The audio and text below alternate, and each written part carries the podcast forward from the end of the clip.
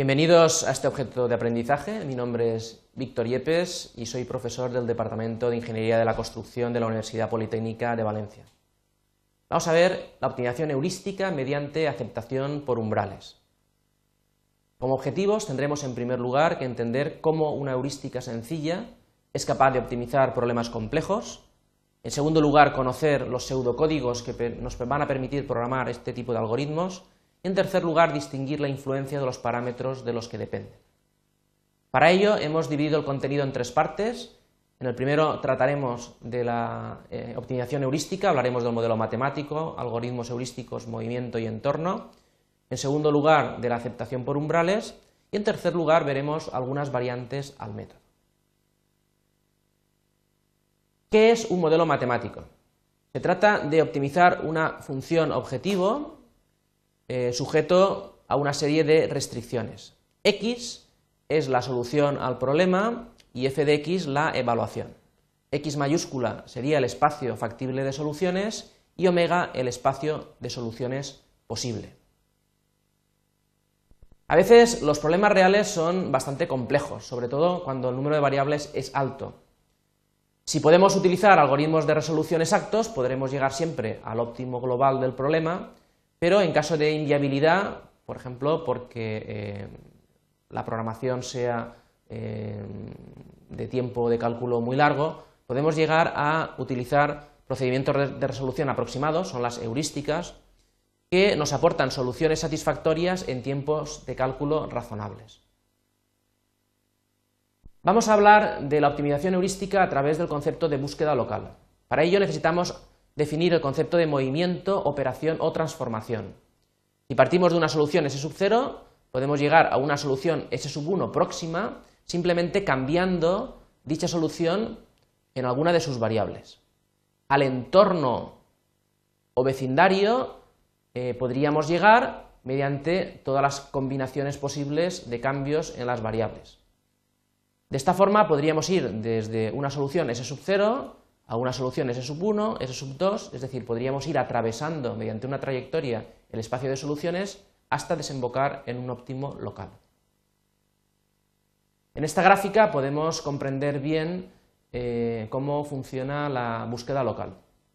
Imaginemos que estamos en este punto, en esta solución actual, y que el entorno es este segmento.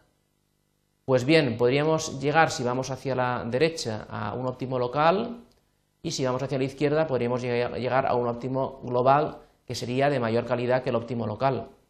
¿Cómo vamos a poder eh, llegar a óptimos locales de buena calidad? Vamos a describir algunas de las heurísticas que nos van a permitir resolver este problema. Para ello hablaremos del threshold accepting o la aceptación por umbrales. Este algoritmo fue propuesto por Dweck and Schauer en 1990.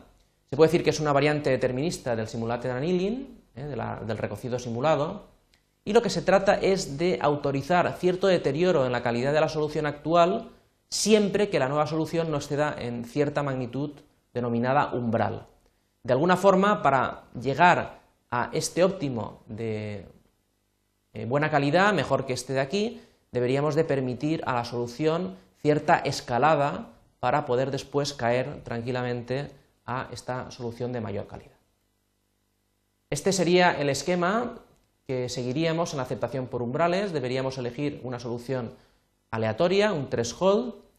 Elegiríamos una solución del entorno y salvo que se dé un criterio de parada, lo que hacemos es evaluar la función objetivo de la nueva solución respecto a la anterior más el threshold. Si resulta que se cumple la condición, podemos sustituir la nueva solución por la anterior y volver a ciclar eh, el algoritmo. En caso contrario, nos quedaremos con la solución anterior. Cuando lleguemos al criterio de parada, llegaríamos a un óptimo local.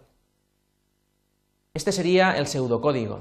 El paso número uno consistiría en seleccionar una solución inicial, en el paso 2 elegir un umbral inicial, t mayor que 0, en tercer lugar, buscar una solución del entorno y evaluar el incremento en la función objetivo y ver si es mayor que menos t.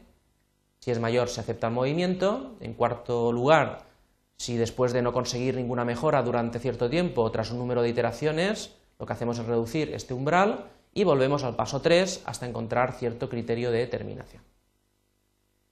Aquí vemos de una forma sencilla qué es lo que estamos haciendo. Si partimos de esta solución inicial, podemos, eh, en vez de quedarse en este óptimo local, llegar a este que es mucho mejor si permitimos cierta degradación acotada por este parámetro t. Aquí, aquí podemos ver cómo funciona el algoritmo con mayor detalle. Uno de los problemas es seleccionar el umbral inicial. Aquí tenemos un criterio muy sencillo propuesto por Medina, el profesor Medina en el 2001. Se trata de elegir un umbral em, arbitrario y tras ejecutar cierto número de iteraciones ver si el número de aceptaciones que tenemos con las soluciones está comprendido en cierto intervalo, por ejemplo entre el 10 y el 30%. Si no fuera así, podríamos duplicar o dividir por dos este eh, umbral arbitrario hasta conseguir un umbral que nos lleve a este eh, intervalo de aceptación. Aquí vemos dos formas de eh, de minorar, el umbral, puede ser lineal o exponencial, y también una variante sería el que este umbral que va bajando hasta, hasta cero lo podríamos repetir con umbrales iniciales cada vez menores. Hay dos variantes al método, el que hemos visto, en el cual el umbral puede subir y bajar, porque el umbral queda marcado por la solución actual y el margen de salvaguarda que hemos denominado como threshold eh, accepting, o eh, una variante en la cual el umbral eh, o la cota de energía en este caso podría ir bajando de forma constante, sería el algoritmo denominado como de diluvio universal, o otro en el cual eh, esa cota de energía la marcaría la mejor solución y un margen de salvaguarda. Eh, sería el record to record travel.